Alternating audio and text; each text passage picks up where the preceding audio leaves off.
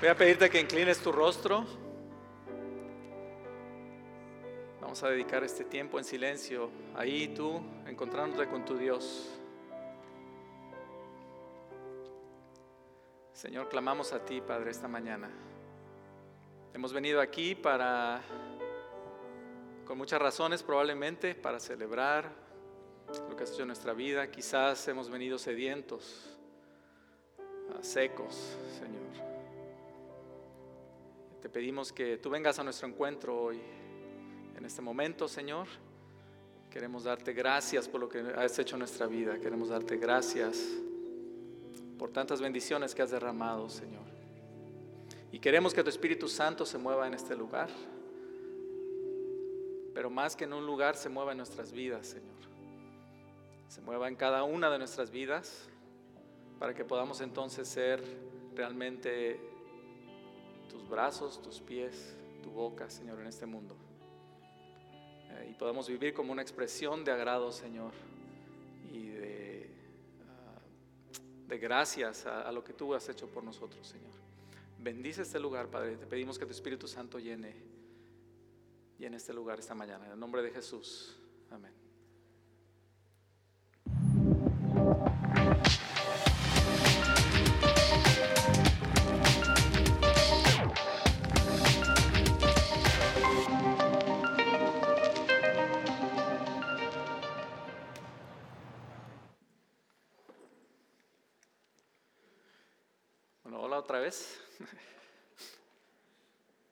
Mi nombre es Armando Mazón, para aquellos que no me conocen, y el día de hoy pues tengo el privilegio de, traer esta segunda ah, parte de la serie que estamos viendo, basada en el libro de Deuteronomio, ah, capítulo 16. Así que ah, vamos, vamos a comenzar. Entonces vamos a orar.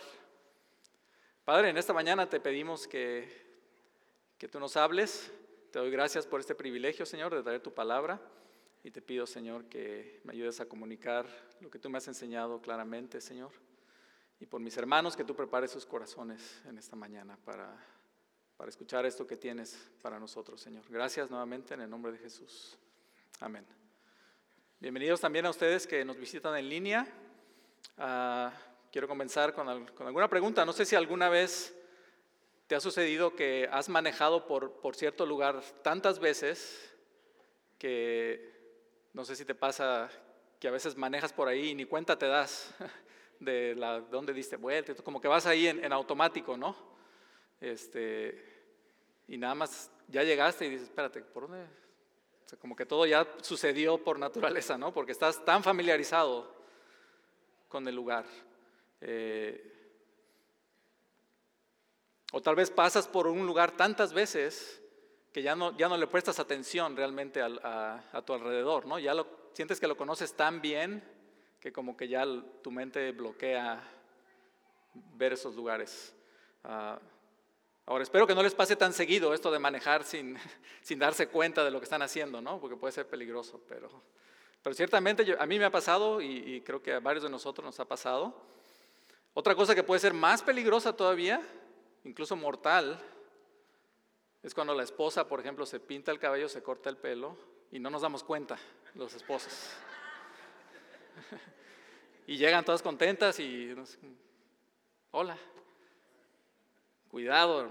Bueno, dicen que es mortal, a mí no me ha pasado, pero eso me cuentan, que hay que tener cuidado. lo familiar a veces nos hace dar por hecho ciertas cosas. Cuando estamos familiarizados con algo, pues se vuelve muchas veces rutinario. Y muchas veces lo rutinario deja de sorprendernos. Y esto nos puede pasar en el ámbito personal, como con las cosas que estaba mencionando, cosas sencillas. Nos puede pasar también en, un aspecto comunitario, ¿no? con respecto a hechos históricos, por ejemplo hechos, históricos a nivel nacional o a nivel mundial, que algunas veces están lejos del día de hoy, es decir, no, las vivimos nosotros en carne propia. Entonces es fácil para nosotros desconectarnos de, esos sucesos.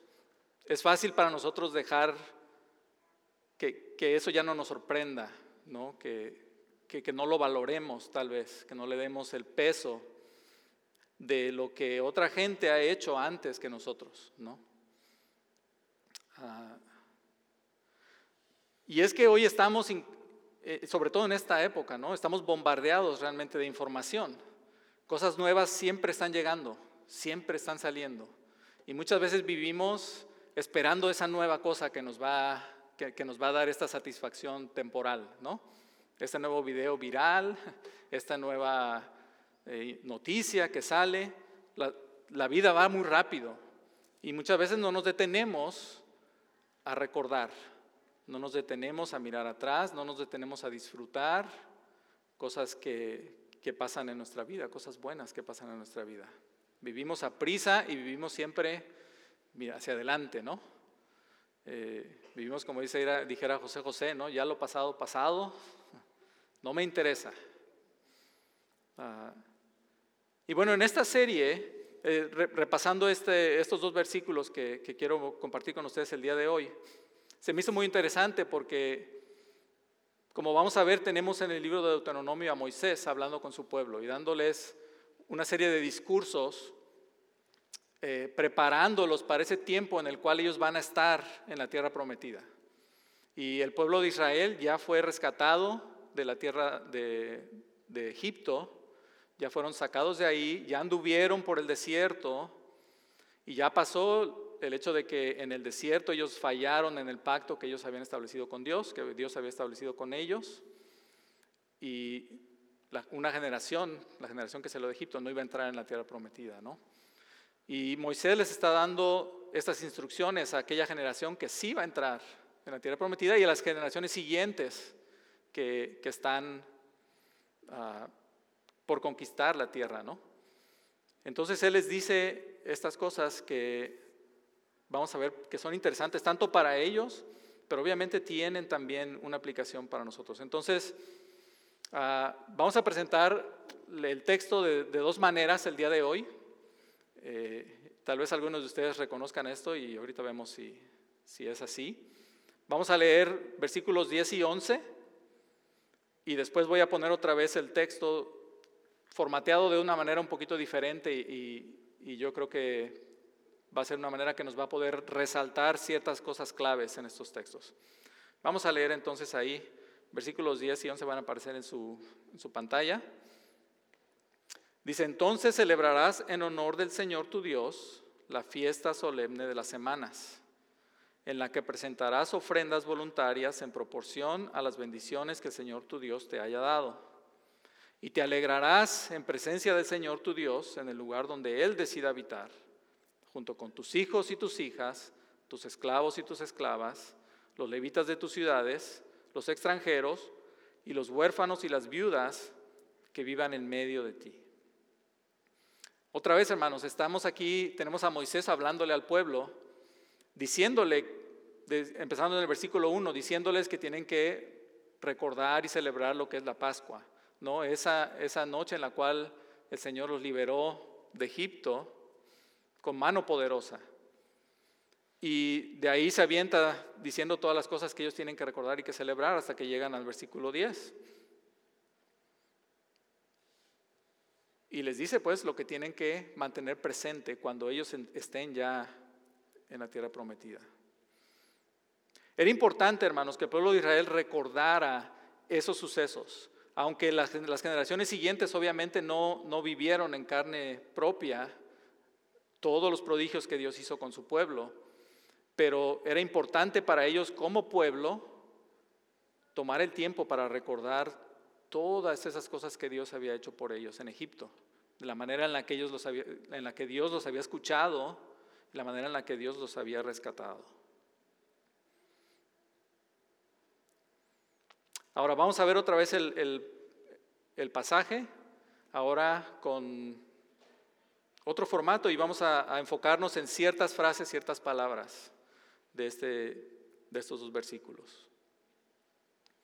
Si aparece ahí, eh, no veo si está o no está, ya está.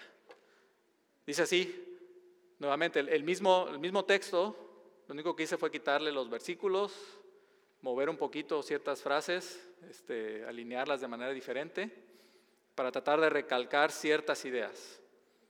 Dice así, celebrarás, ¿en base a qué? En honor del Señor tu Dios, la fiesta solemne de las semanas. ¿Qué vas a hacer en la fiesta solemne de las semanas? Vas a presentar ofrendas voluntarias en proporción a las bendiciones que el Señor tu Dios te haya dado.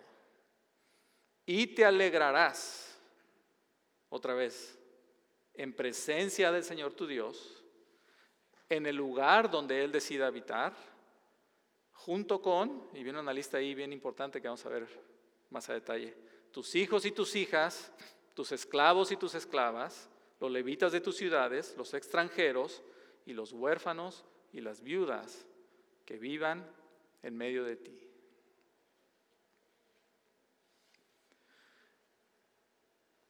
Tenemos realmente tres, tres acciones aquí, pero yo eh, recalco dos, ¿no?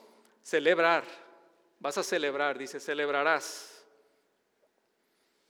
Y celebrar implica recordar, hermanos. No podemos celebrar algo en lo cual no, no pensamos, ¿no? Aún cuando festejas tu, cumpleaños, pues bueno, estás acordándote del hecho de que hace 20 años naciste, ¿no? Hace 30 años. O si celebras el, tu, tu, matrimonio, ¿no? Estás celebrando el hecho de que hace cierto número de años decidiste unirte con tu esposa, con tu esposo. Entonces celebrar implica recordar, tener presente, hacer memoria no dejar pasar desapercibido bendiciones, cosas buenas que han sucedido en tu vida.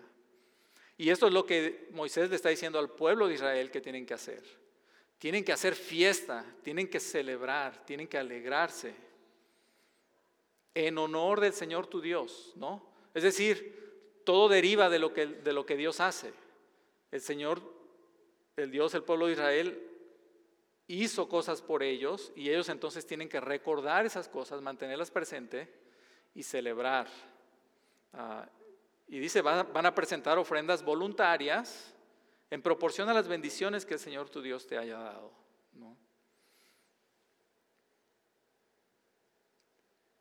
Y esto eh, que el pastor Pablo hablaba la semana pasada, ¿no? Esto nos habla de una dimensión vertical, es decir, está diciendo el pueblo de Israel vas a hacer tu, celebración, tu fiesta a Dios, ¿no? En honor del Señor tu Dios. Y yo creo que esto es algo básico en la vida, en la vida cristiana, ¿no? La vida cristiana se tiene que vivir en dos dimensiones, ¿no? En dos direcciones. Primeramente la vertical, las dos, son, las dos realmente son, son fundamentales, ¿no? Pero tenemos la vertical en la que tenemos nuestra relación con Dios, donde tenemos nuestro caminar con el Señor, ¿no? nuestra manera de movernos, nuestra manera de, conocer más de Dios, pero también tiene una dimensión horizontal, donde tenemos entonces que poner en práctica, digamos así, poner, uh, dar muestra de esa fe que profesamos, ¿no? Santiago hace esto bien claro, ¿no? Es decir, si tienes esta fe hacia arriba, tiene que demostrarse hacia, hacia adelante, hacia todo alrededor tiene esas dos dimensiones. Y esas dos dimensiones las vamos a ver aquí en estos dos versículos, porque primero dice, celebra en honor del Señor tu Dios las bendiciones que Dios te ha dado, pero no solamente eso, sino que dice, y te alegrarás en presencia del Señor tu Dios, junto con quién? Junto con tus hijos y tus hijas. Y noten que esta lista empieza como que de un círculo más, más cercano, ¿no? Es decir, en familia primero. Celebra en familia, le dice Moisés al pueblo. Tus hijos y tus hijas, tus esclavos y tus esclavas, los levitas que están en las ciudades, los extranjeros y los huérfanos y las viudas, que eran los que estaban totalmente al margen de la sociedad. Aquellos que Aquellos que no tenían realmente con quién celebrar, estaban desahuciados, estaban desolados. Ellos están incluidos también en esta celebración. Y alegrarse entonces se vuelve la respuesta que Dios espera de parte de su pueblo al recordar todas las bendiciones que han recibido.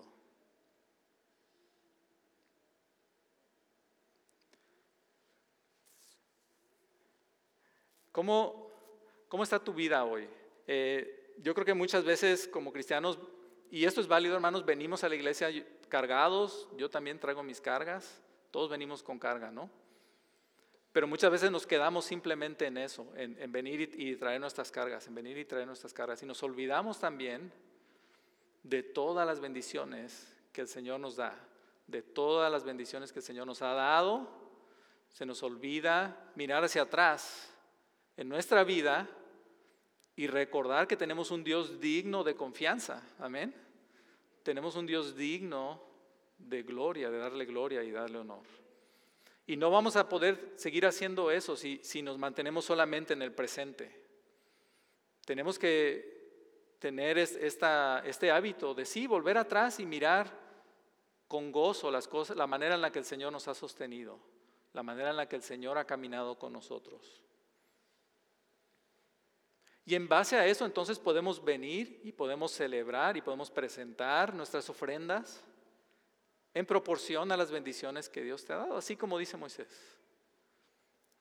Pero no solo eso, no, solo, no es solo otra vez un ejercicio que tenemos que hacer personalmente, sino yo creo que sería bueno ver que como comunidad latina, como comunidad cristiana, pudiéramos alegrarnos junto con otras personas, es decir, pudiéramos hacer fiesta junto con otras personas y decir, Vamos a celebrar juntos lo que Dios ha hecho ahora con nosotros como iglesia, con nosotros como pueblo.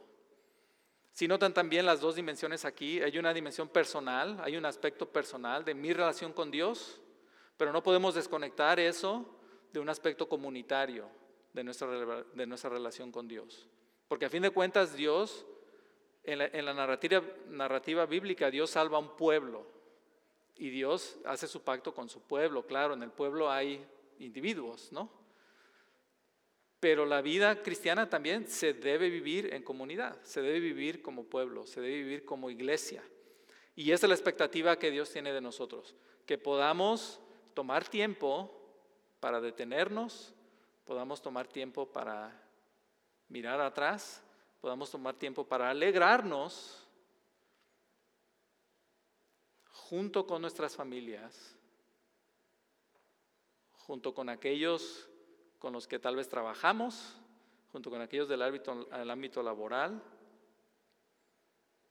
y aún junto con aquellos que son que vienen de diferentes lugares que nosotros, ¿no? Nosotros somos otra vez, yo lo decía esto la última vez, nosotros somos extranjeros y por eso muchas veces cuando la Biblia habla de que hay que tratar bien al extranjero, uh, yo creo que muchas veces automáticamente decimos, sí, pues deberían tratarnos bien, ¿no? Pues nosotros somos extranjeros. Pero nosotros también deberíamos tratar bien al extranjero. Y nosotros también deberíamos tratar bien al que es de aquí, obviamente, ¿no? Es decir, y eso es triste, lo decía la, semana, la, última vez, ¿no? Muchas veces nosotros somos los que tratamos peor a los, a los latinos, ¿no? No sé si a ti te ha pasado, a mí me ha pasado, a mi familia le ha pasado, que la persona más dura, más, más difícil, es precisamente otro, otro latino, ¿no? No debería ser así. Estos versículos son también para nosotros, hermanos, aunque somos extranjeros, sí, también son para nosotros de cómo vamos a tratar a los demás. Y no solamente a los extranjeros, sino a los huérfanos y las viudas, que otra vez el día de hoy pues sí, tenemos mucha ayuda, hay, hay muchas cosas sociales, muchas maneras de que se les puede apoyar, pero, pero, si pensamos de esa manera, perdemos el punto realmente que, tiene Jesús, ¿no? que tiene Dios en, en, estos versículos. Y es decir, en esos tiempos no había, no había todos estos servicios sociales y todo, ¿no? La gente dependía realmente de las demás personas, de la comunidad. Los primeros cristianos seguían esto también. Las viudas y los huérfanos dependían de, de los cristianos mismos, de la comunidad, de la iglesia. Y yo creo que en algún momento nos hemos puesto apáticos y hemos dejado que alguien más se haga cargo, del gobierno quizás, se haga cargo de cosas que nos corresponden a nosotros también como cristianos, de cuidar por nuestro hermano, de cuidar por aquel que a lo mejor está en, problemas, sean económicos o sean ah, de ámbito sentimental o de ámbito mental, de que nosotros también somos responsables por ellos. Dios nos ha hecho responsables por ellos y Dios quiere que los involucremos en nuestra celebración también. Y qué mejor manera, ¿no? De romper barreras que celebrar algo juntos, que hacer fiesta juntos.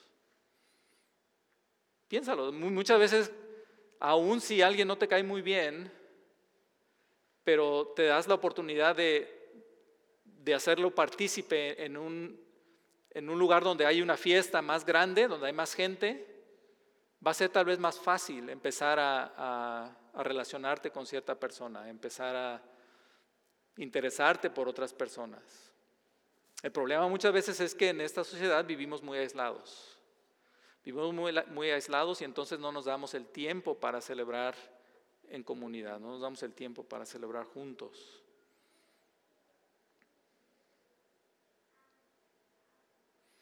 Entonces, hermanos, para cerrar este tiempo,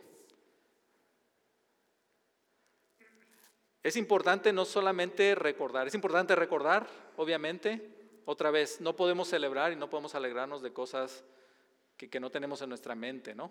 Tenemos que recordar, pero a la vez tenemos que hacerlo de una manera alegre, de una manera jubilosa.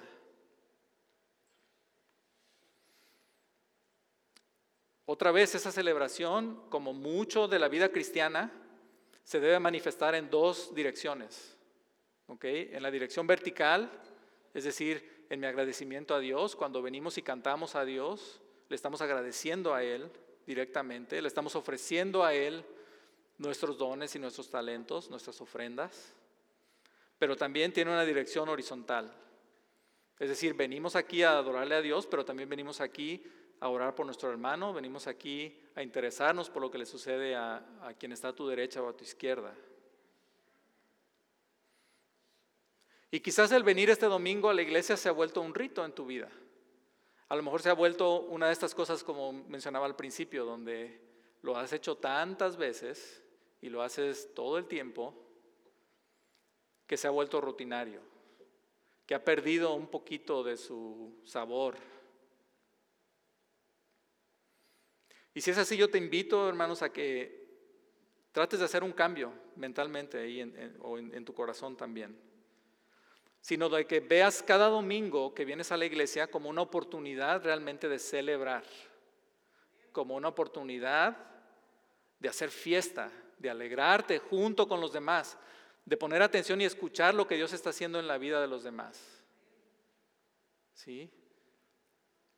Y muchas veces eh, eso llena más incluso que un mensaje. Llegar y escuchar el testimonio de una persona que está pasando por algo difícil y, te da un testimonio de su fe. O escuchar de alguien que estaba pasando por algo difícil y que ahora Dios lo ha levantado. Y ese tipo de cosas no las vamos a experimentar en casa solos, ahí aislados.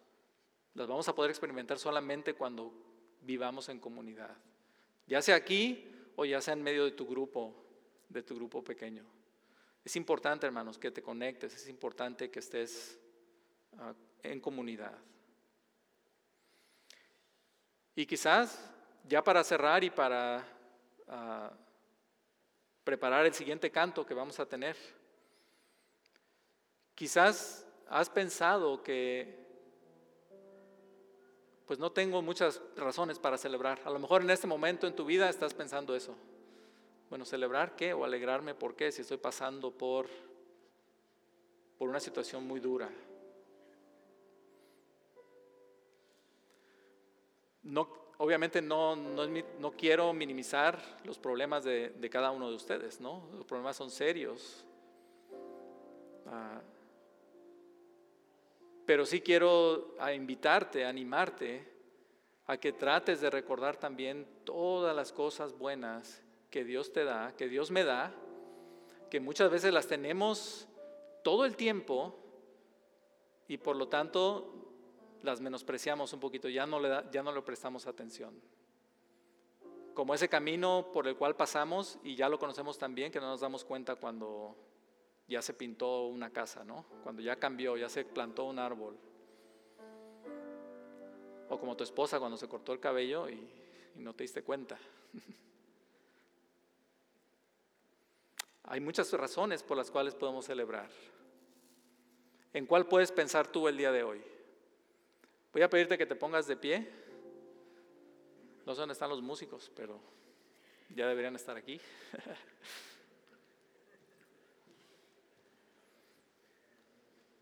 el músico que está justo allá afuera de, esas puertas.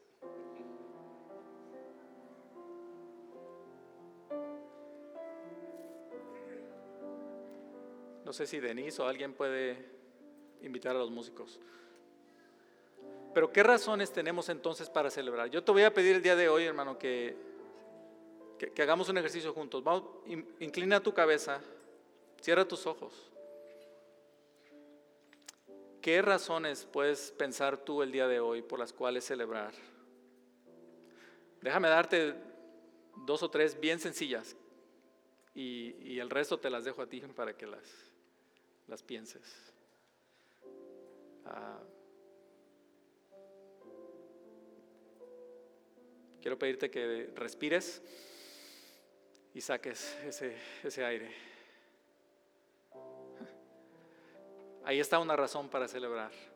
Tienes vida.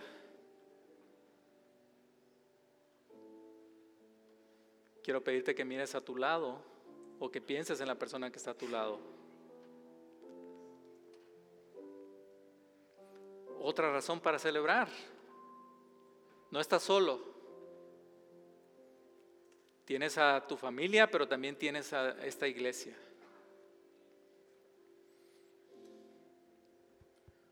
Cuando hoy abriste los ojos y saliste, el sol estaba ahí, ¿verdad?